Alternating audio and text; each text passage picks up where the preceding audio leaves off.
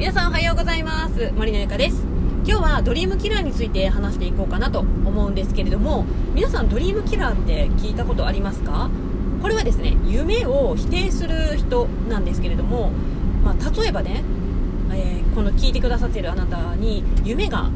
あるとするじゃないですか。でそれをね例えば知人とか友人とか家族とかに私はこういう夢があるんだよねっていう話をした時に相手がねもしもドリームキラーだったら多分その夢を否定してくるはずです。例えばねいやそんな無理っしょみたいな。あの不可能よそんなこととか。できるわけないじゃんとかえ何それみたいな感じで否定をしてくる。これはですねドリームキラーですね。でドリームキラーにはですね2種類いるんですよ。えー、1人はあの1つはですね、えーと、本当にあなたのことを心から心配していてあのいやそれはちょっと難しいんじゃないとか、あのー、やめといた方がいいんじゃないっていうこの本当にあなたのことを心配しているドリームキラーが1つ。でもう1つはですねいや完全なるキラーですね。ただのキラーです。ただ否定したい。応援してない。そういうどうでもいいみたいな感じで思っているキラーの2つがあの分けられるんですよね。でこれね、あのー、本当にあの見分け難しいかもしれないんですけどやっぱ自分うんなんだろうな家族から家族でもまあいろいろあるんだけど、まあ、このまあ2種類あるっていうことをねぜひ覚えておいてもらいたいんですよね。うん、であのドリームキラーの対処法としてはですね、まあ、一番はね耳を貸さないっていうことがあの一番いいんですけれども本当にね例えばね家族で、まあ、ありがちなのがお母さんやお父さんがねいやあんもうそれやめときさいみたいなね。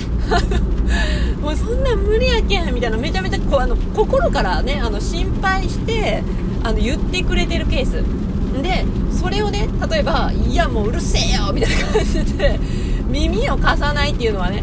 あのー、結構あの家族間で亀裂が入ってしまってもいけないので、まあ、それは自分のことを心配して言ってくれてるんだなっていう気持ちでですね対応してほしいんですよ。いや分かるよってその心配してくれてるのは分かるんだけどでも自分はねこうこうこういうのがあるからあのもよかったらあの応援してやとかね。そんな感じでね言ってあげたらいいと思うんですよね。でもあの本当に自分が上ってなるようなそのマジキラーがいたとするじゃないですか。そういう人にはですねもう、ま、一切耳を貸さなくていいです、うん、一切耳を貸さなくていい。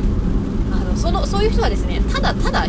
だけなんですよ。かもしくは自分にはやっぱ夢がないからそういう自分夢を持っているあなたがもしかしたら羨ましいのかもしれないですよね。なのでそういうねドリームキラーに出会った時は耳を貸さない。それかあの逆にね仲間にしてしまうっていう手もあるんですよね。仲間にしてしまう。あのこれ結構ねあのすごくテクニックが必要なんですけどあえて仲間にしてしまうという、まあ、テクニックもあります。ということでどうですか？あなたの周りでドリームキラーらしき人はいませんか？いたらですねぜひあのあの耳を貸さないかもしくははたまた仲間にしてしまうかぜひいろいろね試してみてください。私にもねやっぱりいろいろ今までねドリームキラーだなこの人はって思う人はいました。でも本当に心配してくれてるなって思う人に対してはあのそっと応援してっていう感じで伝えているしいやこの人マジキラーだなと思ったら一切関わりをもう持ちませんそんな感じであの分けていますあと最後にですねそのやっぱりね、自分の夢っていうものを話す相手も結構選んだ方がいいかもしれないですね。あのー、本当に友達だからといって、こう、自分はね、こういう夢があってねって話すと、やっぱね、相手がキラーの可能性がね、高いんですよね。なので、あの自分の夢を話す人っていうのは、やっぱりね、夢を持ってあのる人、夢を持っている人に夢の話をしたら、マジで一緒に盛り上がってくれるパターンが多いんですよね。